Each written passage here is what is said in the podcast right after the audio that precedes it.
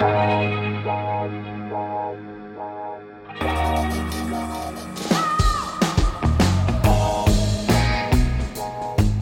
à lire, un podcast de Bernard Poirette.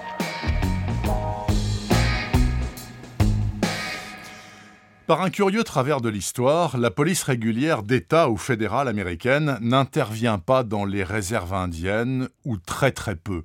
La police tribale est inefficace et corrompue, mais hors crime de sang, pas l'ombre d'un agent du FBI, par exemple, dans la réserve de Rosebud, Dakota du Sud. C'est là que réside Virgil Wounded Horse. C'est un géant placide, mais capable d'extrême violence seulement quand il est payé pour cela.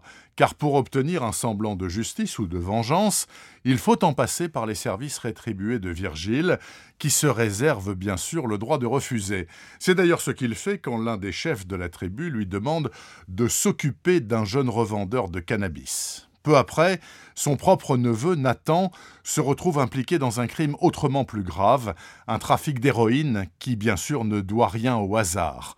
Cette fois, c'est pour disculper Nathan que le vengeur indien met en service sa montagne de muscles et son poing américain, mais ce sera un peu court, vu le calibre de ses adversaires.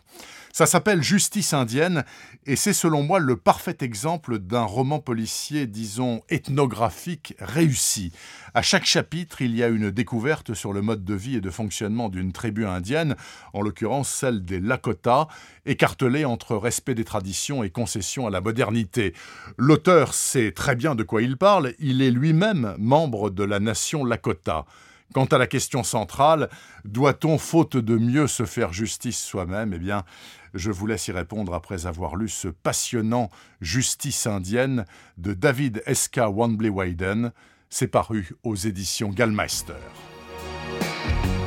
Retrouvez le podcast C'est à lire avec Bernard Poirette sur toutes les plateformes de téléchargement. Et rendez-vous sur le site bernardpoirette.fr pour vous abonner à la newsletter et être informé dès qu'un nouvel épisode est publié. Suivez toute l'actualité du podcast C'est à lire sur les pages Facebook et Twitter de Bernard Poirette.